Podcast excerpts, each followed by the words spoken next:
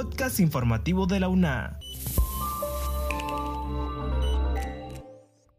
Bienvenidos a este espacio de divulgación de la Universidad Nacional Autónoma de Honduras. Les saluda Jessie Arita. En esta edición, realizan estudios sobre el tratamiento oncológico y estado nutricional a pacientes con cáncer.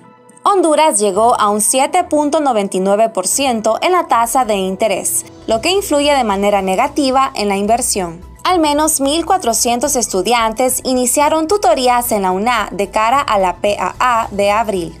Investigadores de la Facultad de Ciencias Económicas publican artículos científicos en revistas de Chile y Venezuela. Pero antes, Nancy Romero informa que este 2022 la UNA vivirá una gran fiesta cívica y democrática con las elecciones estudiantiles, donde los jóvenes votarán de forma electrónica y con altos estándares de transparencia.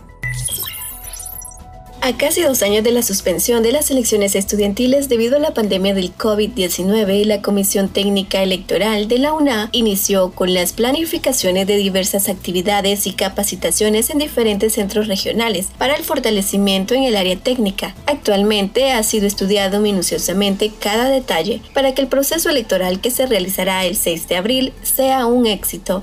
José Roberto Urquía, presidente de la Comisión Técnica Electoral, nos manifestará qué expectativas tiene la comunidad universitaria en este proceso y cuáles fueron los resultados obtenidos del simulacro del voto electrónico el pasado 25 de febrero bueno, las expectativas que tenemos como órganos y también como estudiantes. Esperamos tener unas elecciones transparentes, participativas y legítimas. Esperamos poder tener ya una representación de estudiantes en la parte del Consejo Universitario y también poder tener una representación en el autogobierno estudiantil. Estos simulacros nos ayudan para saber cómo estará el ambiente en la parte técnica el día de las elecciones. En este caso fueron 1.500 cupos que habían para poder ejercer el sufragio. Algunos lo hicieron desde, desde el celular, otros lo hicieron desde computadora Dado que las elecciones serán electrónicas, en cada centro regional habrá centros de votación para que el estudiante pueda ejercer su voto desde ese lugar. Cabe mencionar que con la ayuda de la Junta Electoral Nacional se realizó el año pasado una gira por el Centro Universitario Regional Litoral del Pacífico con el propósito de elaborar un cronograma electoral con el cual se trabaja actualmente. Gracias a Nancy Romero. Continuando con la información, Esdras Díaz con los detalles sobre la prueba de aptitud académica y cómo los aspirantes tienen la oportunidad de prepararse mediante tutorías impartidas desde la UNA. La Universidad Nacional Autónoma de Honduras inició recientemente el proceso de tutorías para 1.400 estudiantes que se preparan para realizar la prueba de aptitud académica en el mes de abril y con ello ingresar a los diferentes campos de estudio los que pretenden optar, así lo confirmó el titular de la Vicerrectoría de Orientación y Asuntos Estudiantiles, Ajax. Todos estos cinco fines de semana se va a estar haciendo esta actividad. Hay más de 40 tutores eh, que han sido seleccionados para que impartan estos conocimientos y hay en este momento más de 1.400 estudiantes que se han apuntado para acudir a las aulas universitarias. Esta iniciativa se realiza a través del subprograma de tutores del área de desarrollo humano de la BOAE y está encaminada a brindar reforzamientos de manera gratuita a aquellos estudiantes de educación media que van a someterse a dicho test, tanto en Ciudad Universitaria como en los diferentes centros regionales. El objetivo de las autoridades es fortalecer aquellas debilidades que generalmente los jóvenes presentan a la hora de realizar la prueba de admisión de la alma mater. Gracias a Esdras Díaz. A continuación, Kaylin Espinosa informa sobre el trabajo realizado por expertos de la Facultad de Ciencias Médicas concerniente al estado nutricional de pacientes con cáncer de cabeza y cuello, según el tratamiento aplicado. Alejandro Carías, docente e investigador de la Facultad de Ciencias Médicas de la Universidad Nacional Autónoma de Honduras, expuso sobre la investigación científica, tratamiento oncológico y estado nutricional del cáncer de cabeza y cuello.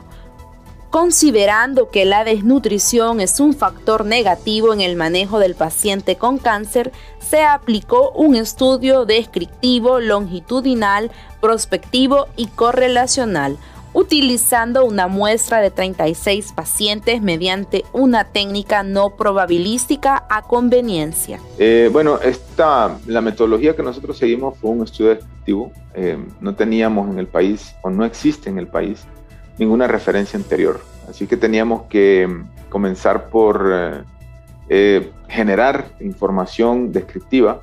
Hicimos un estudio descriptivo longitudinal, eh, tipo prospectivo y correlacional. Al final hicimos algunas correlaciones que las vamos a estar viendo a medida vayamos mostrando los resultados. Tuvimos una muestra bastante pequeña de 36 pacientes, puesto que estos son pacientes muy complejos, muy delicados. El cáncer de cabeza y cuello, al igual que otros cáncer, en otras localizaciones em, da, tiene una evolución bien, bien difícil y más en nuestro entorno, en nuestro contexto, donde el sistema de salud no está preparado para el soporte de este tipo de pacientes, la atención de este tipo de pacientes.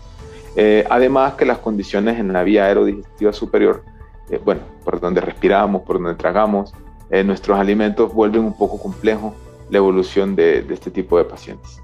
Eh, la muestra se seleccionó pues, eh, con un muestreo no probabilístico por conveniencia, dado que es bien complejo lograr alcanzar una muestra grande en este tipo de pacientes. Lo hicimos en alrededor de un año y medio. Continuando con la información, Esdras Díaz amplía sobre el trabajo en investigación realizado por estudiantes del doctorado en dirección empresarial en la UNA, que busca formar investigadores competitivos a nivel nacional e internacional. Los investigadores Ramón Armando Varela Zúñiga y Gracia María Andino Deras de la Facultad de Ciencias Económicas, Administrativas y Contables, ambos estudiantes de la tercera promoción del doctorado en Dirección Empresarial de la UNA, publicaron recientemente una serie de artículos científicos en revistas de Chile y Venezuela, anunciaron los profesionales. Es que estas publicaciones pues,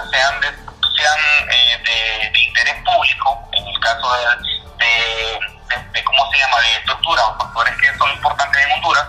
Por ejemplo, en, en que usted comienza eh, es la gestión de la cadena de suministro de la industria del tabaco, de Dalí. Y tenemos otro eh, que también analiza la parte de lo que es eh, el servicio que da el Servicio de de Renta a la población hondureña.